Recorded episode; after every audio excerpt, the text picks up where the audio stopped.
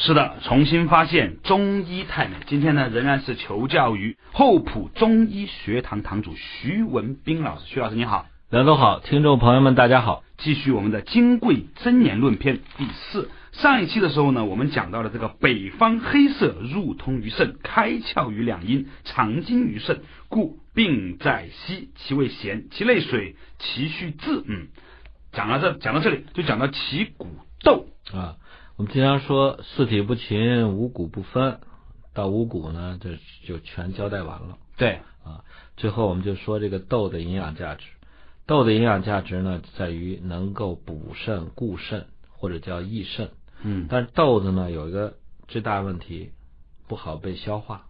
我们说炒一炒一盘黄豆，一嚼嘎嘣嘎嘣的；炒炒一盘蚕豆，蚕豆又叫什么？铁蚕豆。很硬，很硬，你就不好嚼它。还有那个豌豆，关汉卿自比什么？响当当，硬邦邦，蒸不熟，锤不烂，一颗铜豌豆，就是豆子结实硬，不好削。所以吃豆要放屁是这个原因吗？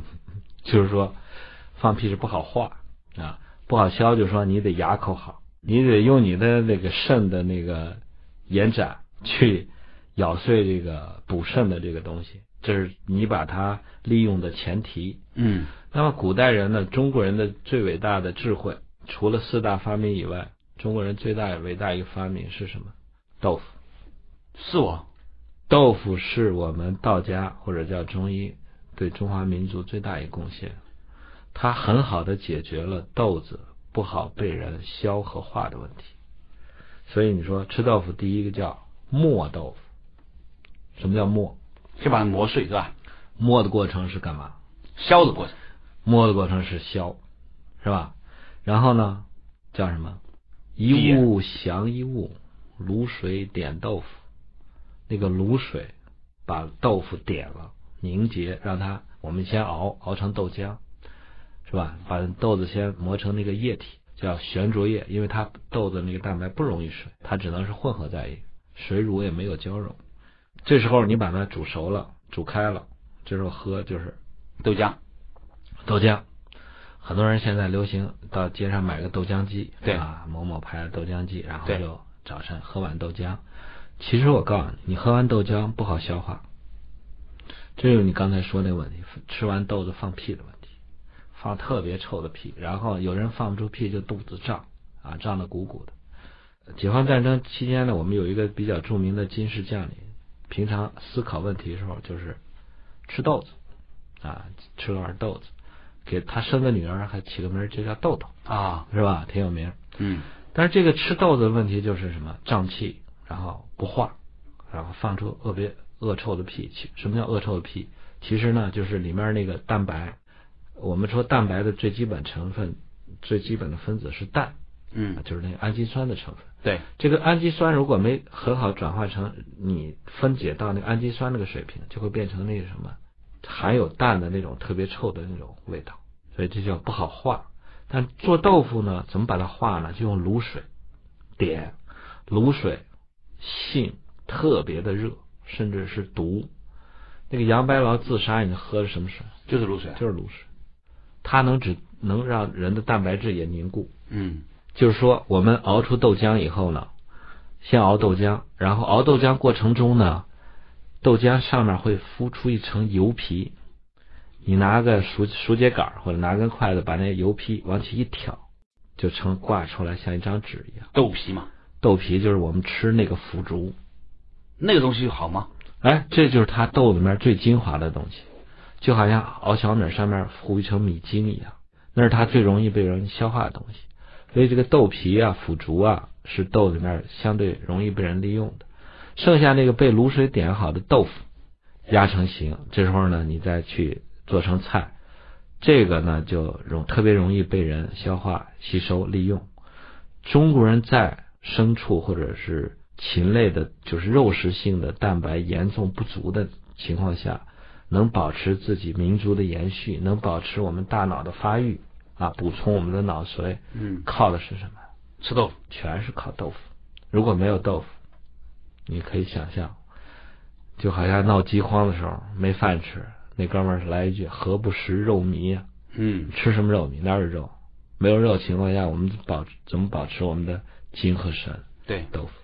所以这个豆腐啊，对我们的贡献太大。嗯但是现在存在的问题是什么？现在拿什么点豆腐？石膏。对，石膏，石膏，你学过中医知道，白虎汤里面用石膏是清热的。以前不是吗？不是用石膏吗？当然不是，卤水点。卤水是什么东西啊？卤水是一种，就是你在四川知道练练那个自贡出那个井盐，对呀、井盐呢，它就是把那个氯化钠过滤出来，嗯里面剩下那种含有其他那种矿物质的东西，像氯化镁啊，或者是矾了、碱了那些东西杂质，过滤过滤出来那个水，那就是卤水，就含有其他的那种矿物质，但是它是一种热性的、特别毒的东西，它能只能让人蛋白质凝固。所以以前是用卤水，现在都改成用石膏点，这就是不好了？寒上加寒，所以现在吃豆腐不好消化了。还有现在有办法，就用那酸汤嗯鸡豆腐，它是用酸的东西有一种收敛凝滞的那么个作用，把悬浮在水里面的蛋白给凝聚起来。它也不是热的，它也偏寒，所以我们现在吃豆腐都偏寒。哦所以你要吃这种豆腐啊，我建议还是什么红烧、锅塌、麻婆豆腐。对加点辣椒所以我们吃豆腐叫小葱拌豆腐，拌豆腐，一清二白。我小时候在农村啊，就我妈的老家羊羔，就是人家大锅，就是那个煮豆腐，怎么看人家挑油皮，然后怎么出豆腐，点完了怎么出豆腐，怎么压豆腐，最后呢就是结在那个锅底下有层锅巴似的那个东西，当地人叫锅碗儿，嗯那个缠起来吃也特别好吃。关键是那会儿那个豆腐吧，拿到家里就浇一点儿那个麻油，胡麻油，就放点盐，放点葱花一拌，哦呦，香的要死！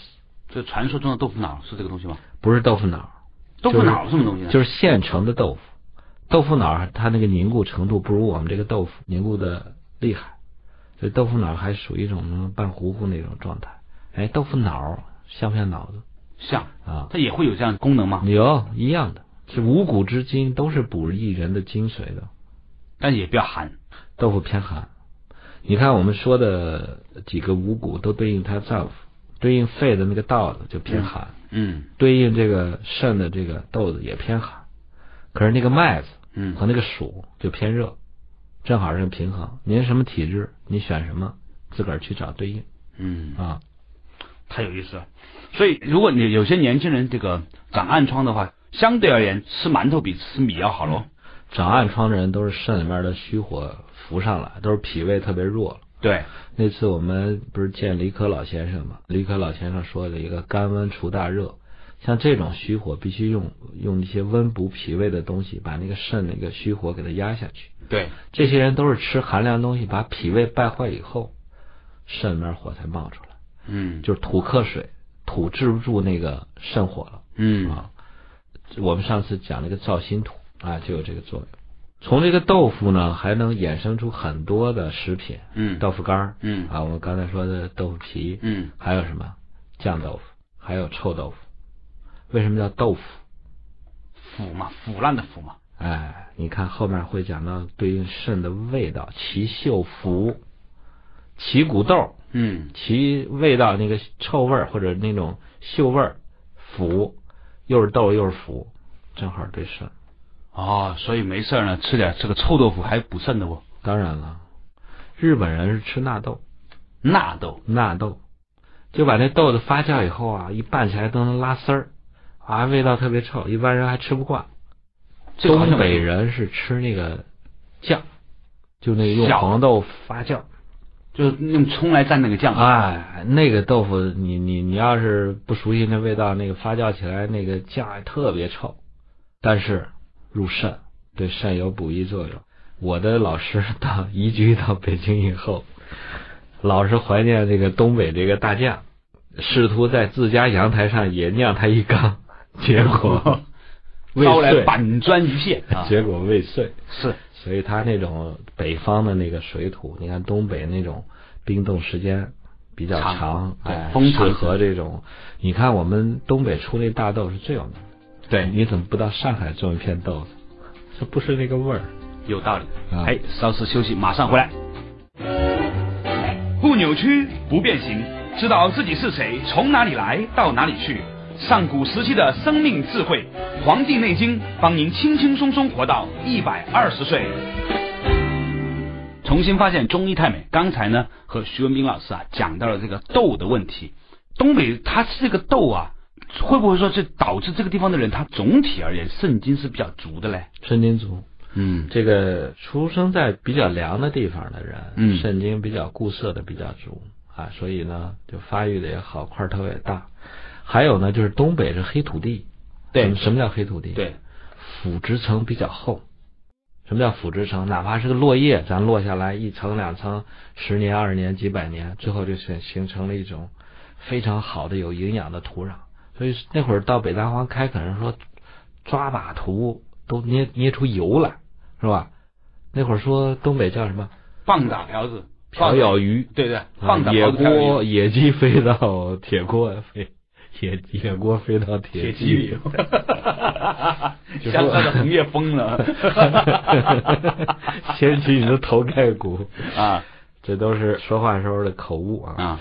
东北这种腐殖的这种土壤，就是孕育出来的。你看那个人参，啊。我上次说党参时候我说过了，党参是我们中原嗯。接近黄河那个长治上党地区黄土高原上长出来最好，那是补脾胃的。可是补肾的是谁？就是我们这个东北人参、吉林参、辽参。哦，参是补肾的吗？人参是苦的，我一直以为参是补心的，就是说令到这个大补元气，把你的元气给闹得不漏了，你才有那个身、心和神在跳。所以东北出产的人参也是最好的，所以那是个好地方是啊！我的那个朋友就上海印象学堂那李欣，刚从长白山回来，对那边赞口不绝，说的我也是心驰神往。哪天选个冬季，咱俩结伴去 长白山一游，这倒是好。嗯据说长白山顶上还有些温泉什么的。天池温泉都非常好。哎呀，太好了，太好了啊！今年冬天有地儿去了。啊，其古斗，其应四时，尚为辰星，辰星那肯定是水星喽。没错，嗯，其应事实尚未澄清，是以之病之在骨也。呃，肾要得病了，那就很深了。我们经常说，肾主骨生髓啊，骨子里的病或者是骨头的病，都要从肾上去论，从肾上去治，去发挥它这一系列的，就是其虚治啊、其骨豆啊这一系列食物和药物的作用。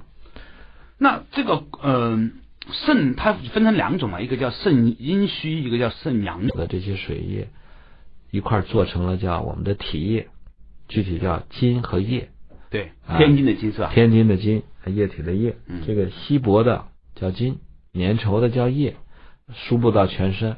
您的全身如果不缺这个，那您肾就是足的，肾阴，嗯这叫我们叫的阴的那面就是足的。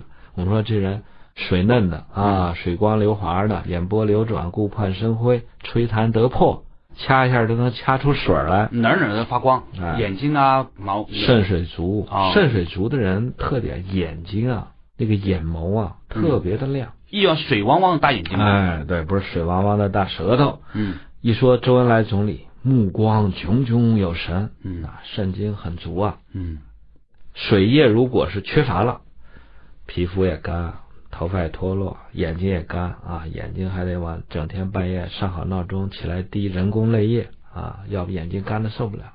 睡着觉他还能滴的，这是太了不起了吧？上闹钟啊，我就不明白是怎么可以睡着觉都还能够干呢？不是、啊、闭着眼睛还能干？你要如果眼睛没有这种滋润和保护的话，你的嗯角膜马上就要出问题，角膜坏死。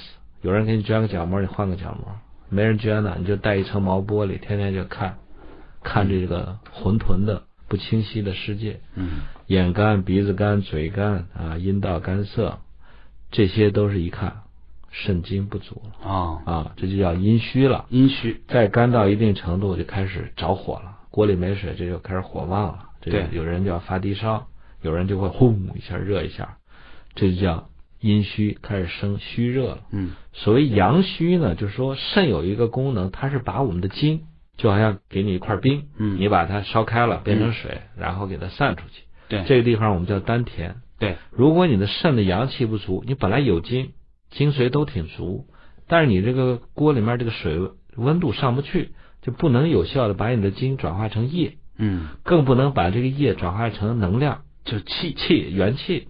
这时候我们就说这人肾阳不足了。你这个关门开门那个力量呢，也是阳气推动的，对，是吧？这人就会出现什么？憋不住尿，不停的上厕所，晚上还起夜。还有人就是说憋不住精了，就早泄了啊，嗯一二三就完完事儿了，这叫阳气不足，这叫肾阴和肾阳。我们说虚指这个，所谓实呢是什么？肾阴太过实又怎么样呢？有了不该有的东西了。你对肾是封藏的吧？对，但是封藏太过了，封藏太过出现什么问题？憋着。尿不出来尿，哦，对我对不对？拉不出来屎算吗？也算啊啊，肾思二便嘛。对，所以有些人解决他这个便秘的问题，我们不治他大肠，嗯，我们去治他的肾。还有的人呢，就是尿里面出现了结石，是吧？尿道结石、膀胱结石，有的肾盂、肾炎，有的肾结石，肾里面长出肿瘤，是吧？脑子里面长的肿瘤，这都是有了不该有的肾太实，哎，这就太过了，嗯是吧？那阳气太实呢，就是肾，你本来是肾是就是把我们的精转化成气就完了，但是你如果您烧太过，你见过有的人就生长发育特别快，就是脑子里面长个垂体瘤，就不停的分泌这个激素，然后就疯长啊，一下长得就就没边儿了，长得比姚明还高。长得比姚明，但是他不匀称。姚明的可爱之处是什么呀？人长得高，人家一点都不傻，对还经常蹦出点这个特别有幽默智慧的语言。对，他是匀称发育。有的人一看，以前我们用过几个篮球队员，一看就傻了吧唧的那么长，就是四肢发达，头脑简单了。嗯这种过快的这种发育，包括我们现在说一些甲亢啊，这种腺体的功能亢进，这都属于什么？肾的阳气太过，也属于实症。还有我们现在泌尿系出现感染，尿血啊，尿起来烧得慌啊，然后尿出来，有的时候能看见血，有的时候一查里面有潜血，这都是阳气太过。啊，所以你看，阴阳、虚实、寒热都不一样。最好健康人就是手中，收手中啊收放自如，那有一些人哇，烧出来尿跟啤酒一样，很多泡泡，那是什么呢？漏精那是属于阳虚还是阴虚？阳不住。有的人是也会有几种情况，一个是他摄入太多，嗯，啊，摄入太多了东西以后呢，他就分解的不是那么彻底。对有人尿出来的尿就是骚骚的特别难闻，对，啊，摄入过分的营养有这种可能。还有人就是他有一种遗精呢，就是逆射精，他遗精没跑出来，跑到膀胱里边儿，哇，这玩逆向射精。然后呢，这这玩的有点高啊。然后第二天一撒尿，尿出来的全是那种精液，哇，那就很浑浊的了，哇，这也是一种问题。那会不会会不会不小心，就这个放在这个洗手间去，别人在坐在马桶上会怀孕呢？这太复杂了吧？这个技术问题，技术问题啊。好，稍事休息，马上回来。每周六周日晚十一点到十二点，梁冬和您一起打通身体奇经八脉，探讨上古时期的生命哲学。这里是中国之声最新鲜的文化节目《国学堂》。哎，重新发现中医太美。刚才呢，向这个徐老师啊请教到了这个病在骨，就是肾的问题，病在骨。不，白血病算是骨吗？骨病吗？髓病，髓病是吧？髓啊，嗯就是我们说那个精髓，嗯它是制造我们所有人体体液的那个根本，嗯是是根，连嗯本都不算了。嗯血液，血液也是液，它也是从我们那个精液化来的。这个精液不是说狭义那个男人射的一个精液啊，嗯。是那个精化来的，精髓化来的。嗯，所以古人讲一滴血，十滴精 不是一 一滴滴精，一滴精十滴血。那这献血的人都好惨。啊，献血人是非常伟大的。非常伟大。啊，他把自己的就是精的一部分拿出来，去为了拯救别人。对，但是我们现在一帮人，现在中国有个什么问题呢？就是受别人的恩惠不知感恩，甚至呢，付出的人呢还会像农夫和蛇里面那个农夫一样，本来是付出没得到感恩也就罢了，还被别人说点那种更坏的话啊对，很多人就说啊，献血还对你身体有好处，加速你血液细胞的生长分泌。行，哎，我说这个，所以有些人就是不该救啊。这个血液是髓化生的，所以现在你为什么好多白血病需要去做骨髓移植嘛？就是你的髓不工作了，我们再找一个这个同型匹配的。所以最好呢是孩子出生以后留点脐带血，哦，还真是需要留哦。必须留。你不知道你将来要发生什么。现在这种伤髓的东西太厉害了，包括一些污染的问题，包括一些乱用药物的问题。对，现在这个小儿白血病发病这么高，就没有几个人去统计为什么，或者是有人知道为什么不敢说，就伤髓了。伤到髓以后，你想想啊，那种核辐射战争，你看我们以前看过那雪姨嘛，对他就是钴六十怎么实验室放了他给照了他一下，这种穿透力伤髓。还有呢，就是乱用的药物的会伤髓。还有的就是，我觉得也有饮食不当的问题。你看肾是水，克水的就是那个脾土。对，我们以前说过，老吃甜的东西对牙不好，对骨头不好啊。所以现在人很多人得上骨质疏松病，一气之病在骨也。你既然知道你是病在骨也，那谁把你伤成这样了？你肯定吃了很多甘甜的东西，而且是大量的摄入，而且都是性质偏温偏热。因为肾是水寒的，它最怕就是干温的东西。我们现在最干温的东西，你知道是什么？李老说过干温除大热，我们只不过是用点什么黄芪党参啊，干温除大热。现在干温除大热，当你用一发烧烧的不行了吧，我一用这干温除大热，让你马上烧退下来，你猜是什么？激素。哦，对，你到激素干嘛？嗯，激素就是一看你热了，我就把你的想办法把你的骨髓弄出来烧，就是一下变成水，一下把你这热就给盖住了。所以滥用激素，你知道烧是退了，哪儿坏了？伤了水。伤到骨和髓。所以现在很多人就是用滥用激素以后，一个代价就是骨质疏松，股骨头坏死，而且这种坏死都是不可逆的，是吧？嗯，那你多喝点骨头汤有帮助吗？没帮助。你想把你吃的东西变成精和髓，不容易的，对，是吧？所以上攻之未病，千万不要伤到自己的骨，不要伤到自己的髓。上次有个杂志，就是说跟我一块聊天采访我的时候说啊，我们杂志呢发起了一个募捐，他们报道一个孩子得白血病，说是募捐了三十万块钱救了孩子一条命。嗯，话说这个骨髓移植吧，能救孩子的命，嗯但是呢，即便这个血型匹配的再完美，它也有排异反应。对，命是保住了，所谓命啊，现在现在的观点认为就是你还活着，你还有喘气，你还有心跳，但没人想那个活着人有多痛苦，所以这是一个没有办法的办法。很多人倾家荡产，花好几百万，终于找到了这个对自己型号的骨髓配上了，但是你你们没接触过那些人，那些人的排异反应，整个脸都他整个都要变形的。他其实，在体内是两种东西在还在打架，要么就抑制它，抑制它，结果呢，它就是稍微风吹草动，他就会受感染，因为他没有排异了，它那个免疫系统被抑制了；要么叫不抑制呢，他又跟他移植到他骨髓里的那个东西在打架，那这样发生这种事情，这怎么办呢？那只能很痛苦这么活下去。中医有什么办法？所以预防，预防不要伤到自己的骨，不要伤，不要滥用药物啊，不要滥用药物。我们现在一稍微有个感冒，马上就是嗯抗菌素，滥用抗菌素，马上就激素，激素啊，就好像是用原子弹打蚊子，不值。我现在人们都是认识不到自己肾精的那个宝贵价值，所以一看最后没招了吧，就激素，一用激素，一看很快很灵，但最后你不知道，你这透支你后面几十年的生命和生活质量。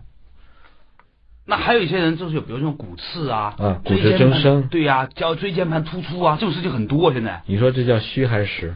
实吧，有了不该有的东西，骨刺嘛，哎，有了，这就是我现在特别反对，就是人们瞎补这补那，这是瞎补钙补的了。还有一种情况呢，我们知道，小儿出生以后，他的头颅颠顶那个囟门啊，是开着的。你看小孩刚出生啊，这个小孩一呼气，那个头顶那个头皮跟着呼哧呼哧啊，那个那个骨头是打开的，对，开着的。你知道为什么开着？那为什么呢？小孩首先要顺产，你要这个通过产道出来。对，你脑袋长大了不行吧？你出不来。但是我们人类这么聪明智慧，就是因为我们的脑容量很大。对啊，你要是说直接就是说，哎呀，又为你出生方便，又为你将来智慧的需要，你你得有脑子，怎么办？老天爷就给你设计一套，先让你长出来，但是留有余地，就不让你的脑子先闭合住了，留个缝隙。然后等你出生以后呢，母乳喂养啊，化精，化你母乳变母乳本来就是你母亲的精血所化，然后你小孩子纯阳之体吃进去，马上就变成自己的精。变成脑髓充盈到自己的脑子里，然后正好脑子又没闭合，随着小儿的长，脑子还在往大长，长到一定程度以后，一看，哎，脑容量差不多了，囟门就开始闭合，所以你想这多奇妙一个程序，嗯，所以这个孩子如果出问题的话呢，就是说先天母乳或者是其他的奶制品喂养不足，那就是变成什么，脑子里面就开始出现水。所以前一段时间，那那帮混账那些做假奶粉的，给那些孩子们、农村的孩子吃，就大头娃娃吧。大头娃娃脑子里面没补上精，嗯，补上什么？大头娃娃充全是水。哦但是有些弱智的孩子啊，就出现一个什么问题呢？嗯就是囟门到一定岁数，它就闭合不住，或者脑子发育就不好。这时候我们中医必须给补肾，这也是以其之病在骨也。嗯另外一个呢，我见过几例病人，就是爹妈一生下来就孩给孩子补钙，你知道是出现什么结果？就是囟门过早关上是吧？哎，你说的太对，囟门提前闭合。本来老天给给照这孩子，还说给留有余地，说哎让这孩子再多增加点资本金啊，多充盈点脑髓。结果他这个蠢货爹妈就给提前补钙，就给囟门过早愈合。我看那孩子现在流行一种美女叫拳头脸，他那个脑袋也就跟一个壮汉的拳头差不多大小，就那么小一脑袋。据说很多的这个女主持人呐、女演员非要把自己脸弄小，其实说的也就这个事儿。好了，稍事休息啊，马上继续回来。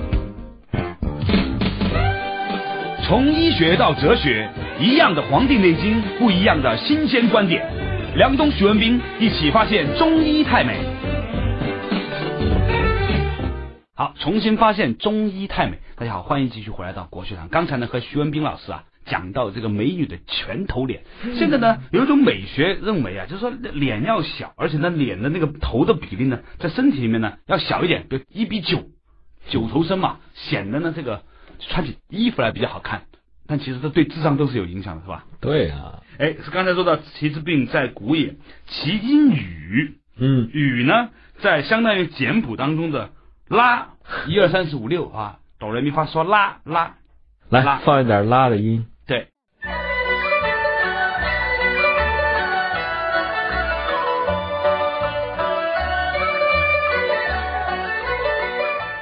奇数六，奇秀府、六，啊，刚才讲到了这个奇数六，奇秀府，天一生水，第六第六成之，所以这个一和六呢都代表肾水。对。啊，肾水不足的人多用用这个六和一，对，经常过六一儿童节，对。啊。对吧？对吧？所以说六六大顺，我说你对谁顺？对那些肾水不足的人顺。嗯，如果这个人本身就心火不足，心动过缓，你还再去用一用六，你就是在往心梗上那儿走。前两天我又听见一个朋友说，他这个有那医生啊，就是说治病就是用素数来治嘛，嗯啊是几颗豆是吧？五颗豆、六颗豆是补肾的，走对走入肾经是吧？对，古代人开方用药，用用几两，用几，比如说用栀子，用十四枚，他都对它都有讲究。宁波有个就是古代流传下来那个图书馆叫天一阁，对，我去过，去过，去吧？我去过。哎，我也去过。啊，这个图书啊，最怕什么？一怕虫蛀，对怕湿；二怕火。对，这东西这个火一烧，整个这个就就焚书坑儒，全完蛋。所以他起这名字呢，就叫天一阁，取的意思就是天一生水，地六成之啊，不会闹火灾。哇呀，嗯，真是这样吗？哎呦，你以为是假的吗？这就是说这个数的问题啊，六和一啊，还有一个中药一个方子，专门治这个什么肾结石。嗯。肾结石呢，就是或者是暑天，嗯。暑天出现一个什么高烧，高烧呢，但是呢肚子又是冰凉啊，没有大小便，人到危重的时候，就是肾啊，肾就它那个解毒排尿那功能没有了，嗯。血里面所有的毒素呢全留在体内了，很多人喝到醉，有些人会有妊娠反应，妊娠反应吐，吐到最后尿不出来尿了，这就很危险了。怎么办呢？赶紧就让他肾呢恢复他那个排尿的功能。就有一个方子叫六一散，哪个？就是六和一，六一儿童节六一，它怎么怎么里面是什么什么？里面就两味药，对，滑石、甘草，但它就起这个名字叫绿伞，就哎它的比例就是水意取取其能通利小便之意啊，能让这个水就是又代谢起来。好多人就是什么尿不出来尿，而且呢口干舌燥，就是他整个制造水这个系统就堵车了，塞车了，旧的不去，新的也来不了。所以这个六一散呢，就有起了它这个天一生水第六成制，里面滑石用六，甘草生甘草用一，这个散剂呢效果特别好。有时候呢你会还加点其他的药，根据其他的一些病症，比如说这个人属于那种高烧特别厉害，心火特别旺，你还可以里面加一个青黛，就大青叶，就是板蓝根长出来那个叶子，磨成粉放进去，它就叫什么碧玉散。如果这个人就是烧的又不出汗，就让闷烧，你还可以给他加点薄荷叶，啊，又放进去以后，又又能起到那个叫提壶揭盖儿，就好像你茶壶倒不出来水，你把茶壶盖儿打开，让那空气进去有压力，然后它就肺气一开通，尿就出来了。这个六一散很有名，方子很小，但是效果特别好，这也从这儿来的。真了不起。所以说，这个中国文化，这个中医的这种哎这美啊，这这这它是充满美学意味。对呀、它是有传承，是有道理的，是能讲得出来道道的，不是是随便起一个阿猫阿狗起个名儿。对啊，奇秀府，古代的这个用用于治治肾病的，还有很多那种辅药，对不对？对啊，刘丽红老师说在他，思考中医里面讲过一个这么讲过一个治疗肝癌疼痛的时候，就把那个什么什么腐尸下面枕的那个枕头嗯。啊，那个草，这也不是他的发明，是他的老师李阳波。对，这个腐的味道，你想，我们今古代人经常用药引子，嗯什么叫药引子？引子就是归经啊，引你往那条路上走。这个药引子呢，其中这个味道就很重要。你想给它芳香行脾，那就多用些什么香味药。我们说脾是奇秀香，对是？吧？你想让人心火鼓动起来，嗯那叫奇秀椒，是吧？抽根烟，闻点这种艾灸的味儿，你都是椒。这个你想让它入肾，有点啥味儿？腑，什么叫腐？什么叫腐？什么叫朽？对，这个问题问的非常好啊。我们经常说永垂不朽永说垂不腐是吧永垂不腐。对啊，嗯，什么叫腐？腐腐是变死，你看变丝乱变来朽。腑怎么写？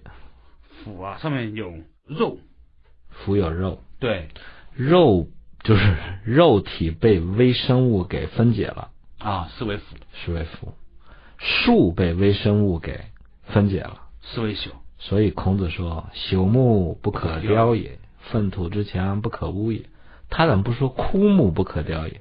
或者腐木不可雕也。对，朽木不可雕也。枯木是什么？水分干了，对但是块干木头可雕吗？当然可雕。对，但是如果它被虫子蛀了，被细菌给分解了，拿手一碰就能噼里咔啦掉掉渣儿，这叫朽木，那个叫枯木。所以肉体被微生物给分解以后叫腐。马王堆出那干尸，那叫什么？永垂不腐。啊，对呀，肌肉还在，还有弹性，它就没被微生物给干掉。哦，奇秀腐是这个意思。腐，所以你说，所以植物唯一腐的就是蛋豆腐嘛，因为它蛋白质过多嘛。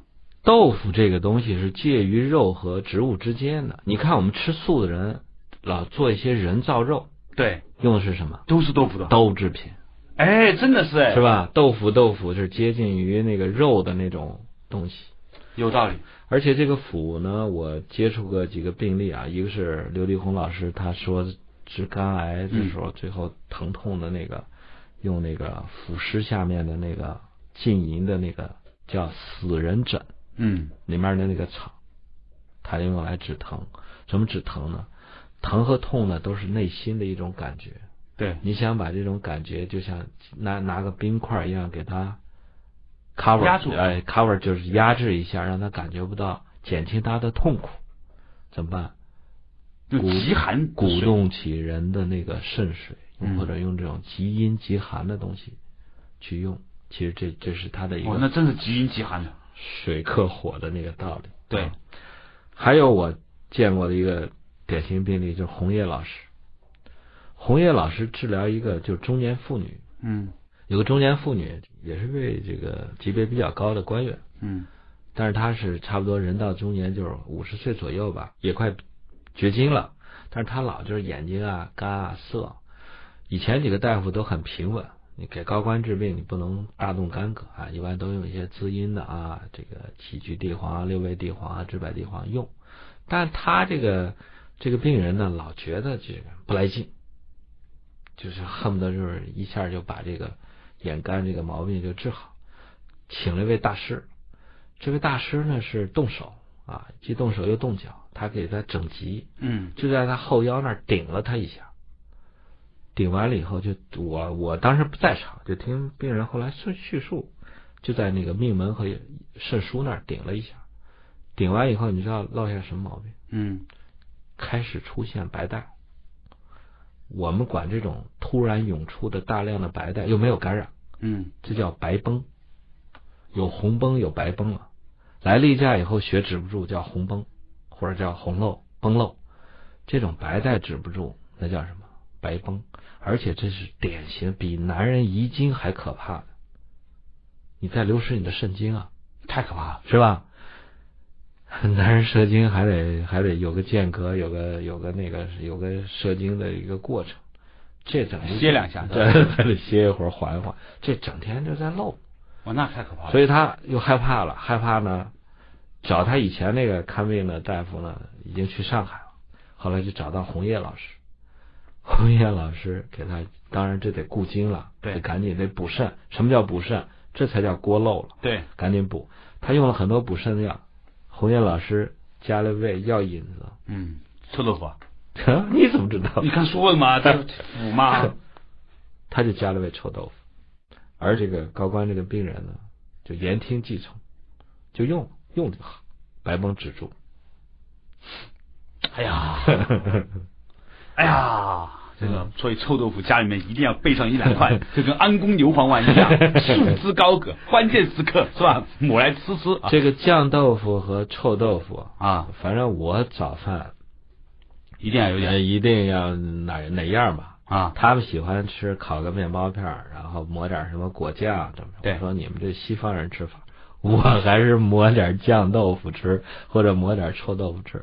要是第二天看病，我就不抹了。啊但是一般，比如今儿我休息，抹一点。我觉得那个味道，嗯闻着臭，吃着香。嗯，那个香是什么？嗯什么叫香？五香，对肾香。对，通神之香。嗯，所以各位敬爱的听众朋友，以后去吹捧朝拜徐文斌老师的时候啊，带上一罐臭豆腐。好了，稍事休息，马上继续回来，重新发现中医太美。您现在收听的是中央人民广播电台中国之声最新鲜的文化节目《国学堂》，辅佐中国文化发扬光大。重新发现中医太美，依然是和厚朴中医学堂的堂主徐文斌老师讲闻香说臭。刚才说的这个臭和这个腐这个味道哈，其实，在我们现实生活中呢，总有一些人很喜欢吃那种腐腐的东西、臭臭的东西，臭豆腐。有些人就特别迷恋啊，对啊，啊还有你西方人吃 cheese。啊，cheese cheese 也是这个东西吗？cheese 的味道很难闻的，而且真没吃过猛的 cheese。那个好的 cheese，那个就是那种带着那种发霉的那种绿斑的那个啊外外皮儿啊外边儿，然后呢，味道特别的那种特别难闻，但吃起来以后特别香。就是外国人，所以那个我的一些外国学生到中国来吃臭豆腐，嗯，我告诉你，我说这是我们的中国 cheese。vegetarian cheese，啊就是素食的 cheese。cheese 不是是荤的吗？对，这是我们豆腐不是荤的，但是他们开始是接受不了，后来也开始就是迷恋上。哎，开始迷恋，吃的也特别好。还有我见有的地方吃那种臭鱼，臭那种虾，人经常说臭鱼烂虾，嗯但是它经过特殊加工以后，做成那种就是有点像糟朽的那个东西，特别难闻，吃起来也特别香。你要说补肾精，嗯，第一补，第二就是就是有点腻？那什么人是不能吃这个东西的呢？这已经太太太实的人是肯定不能吃了，肾有实症人不能吃肾结石的朋友然后我说了，就是心里面有虚火、有火、有有那种心气不足啊，或者有点假火那种人也不适合吃。OK，刚才说的这个臭鱼烂虾，还有什么东西是比较腐臭的？还有什么东西？比如榴莲这种东西算不算呢？呃，哎，真的啊，榴莲是个补肾的，是吗？榴很多水果是寒的吧？这个榴莲是热的。我我北方也有卖榴莲的啊，对但是它都是没太熟摘过来，对不太那什么。我去广州，嗯就是零五年那我去好几次广州嘛，嗯当时也是给一个朋友看病，然后他就那天招待我，专门给我带了一个榴莲。这广州那个好的酒店是不让人带榴莲进去的，是，因为它那个味道太厉害。对然后他就千层万果，他认为好，这个己所欲老要施于人。啊他认为榴莲好，他就说：“徐大，这次你到那个广州呢，一定我要让你尝尝这个榴莲。”然后到宾馆房间以后，他先放冰箱里，嗯说你冰镇一会儿，意思把那个那个味道收收收敛一下收敛一下。最后就是说那个他们把我安顿好，说你休息吧，我们走了。他说待会儿你就可以吃了。哎呦，我打开以后，那个东西直冲脑仁儿，啊 我感觉到那个归经啊，啊，直接能归到我的那个脊髓和脑髓里边儿，通神。呃，通神。但是那个味道我实在受不了，想了半天，最后还是我也受不了他在冰箱那个味儿，也受不了他在那个房间那个味儿。啊，换了个房间。那个感觉，你猜像什么吗？啊，相当于把那个臭豆腐给放锅上炒了的那个感觉，有那么夸张吗？就。熬了一锅。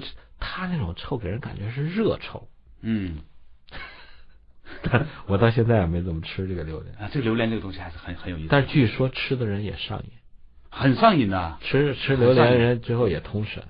是吗？所以对啊，所所谓上瘾，怎么解释？就是通神，嗯，它是另外一种方法通神。比如说喝酒啊，上瘾，对，喝咖啡是吧？上瘾，对抽烟、抽鸦片上瘾，都是上瘾。嗯，只不上瘾有些不健康。哎，哎，就有些不健康，但它最后都是通神了。哎，那那说到这个腐啊，徐老师，我就想问一个问题哈，你说这个为什么有一些肉就这么生，你挂在这个梁上啊，嗯，它就可以后来还可以吃呢？以前我很自恋的时候，老查梁冬那个字，那个时候呢分词不是很好，居然查到一句古诗啊，嗯将肉悬于梁，啊冬可食之。哎呦，哦，连成一块儿了。这 那是古书上的一句话，好像是好像是尚书上的一句话。哦，可能你的名字也有出出处。梁上君子偷吃腊肉，而且还在冬天。啊，将肉悬于梁了，冬可食之。这就是中国人制就是加工制作猪肉的另外一个特别好的方法，啊，又沿袭了《黄帝内经》的这套理论。嗯，第一，他选的是猪肉；对，第二，他用的是盐，嗯是吧？做火腿盐抹在上面盐抹在上面，这印了那个其味咸。嗯最后呢，把它做成腐，就是我们说的这种腊肉和火腿。嗯为了平衡它呢，有时候会叫火腿，它会放在那个灶间有柴火那个熏烤那个地方。对，尤其到四川，四川山林里面家里面它有一，就是地上有一盆火，它是永远不灭的。对，啊。但是天井那儿就是挂着这个肉，表皮它叫四川叫捞腊肉，啊，老腊肉，表皮都焦黑的，嗯，表皮还有发霉啊，发霉，有那种绿毛。对，但是说这这是有经验人，就是越长绿毛越买，就跟外国人买那个七四是一样的。这种腊肉，就是特别是从腊月那个时辰，嗯。又应了这个七应季，嗯。是吧？是冬天，所以这个火腿来讲，嗯。是我们滋补肾精，就是说平常能接触到的最好的。啊，我吃过的那个香的火腿，一个是精华。啊，金华不用说了，啊，我我有几个病人从浙江来，他们给我带的就是自己制作那个火腿，那个就像一个工艺品。你看那个金华火腿特别漂亮，切开切开你以后就特别漂亮。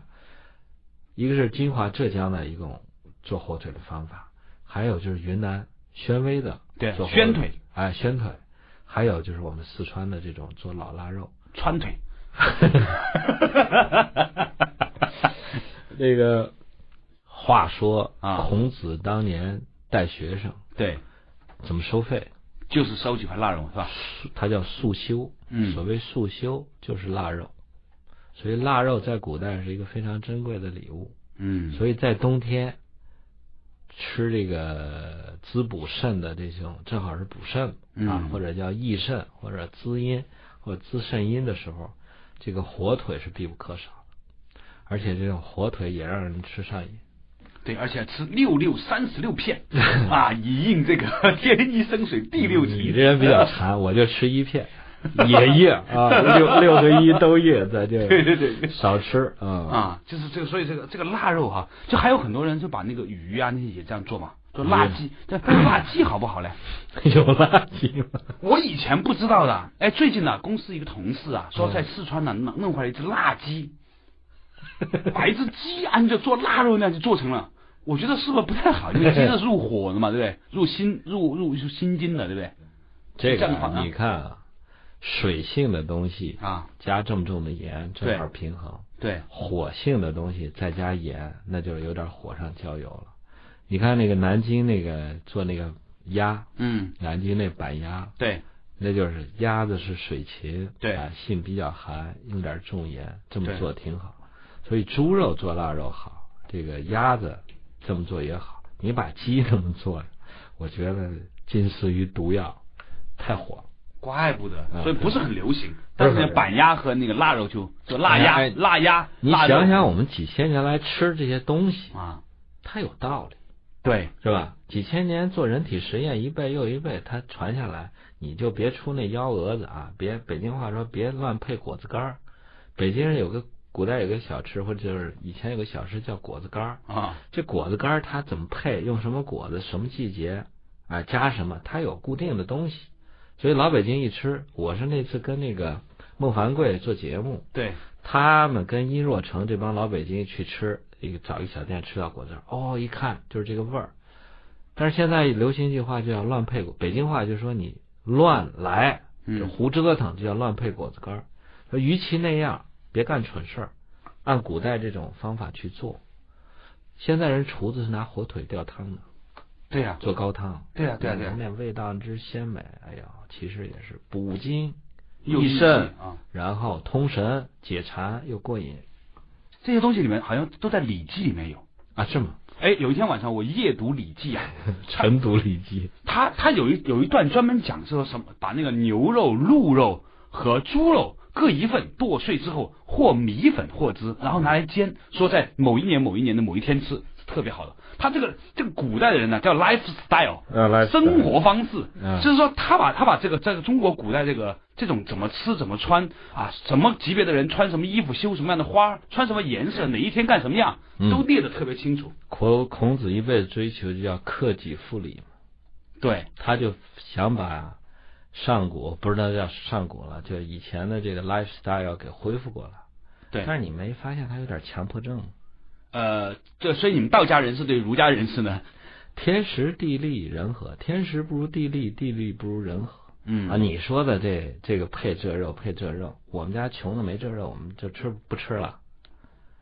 太固定、太仪式、太格式化了，所以我是反对那么做的。啊，这个大方向对，对，小这大行不顾细谨，大礼不辞小让，这是张良的话，嗯，这是道家的话。按你们儒家的呢，就是《礼记》怎么说？怎么就被归入儒家了呢？你晨读《礼记》，夜读《礼记》啊！按你们《礼记》的话，我今儿穿什么？我明儿穿。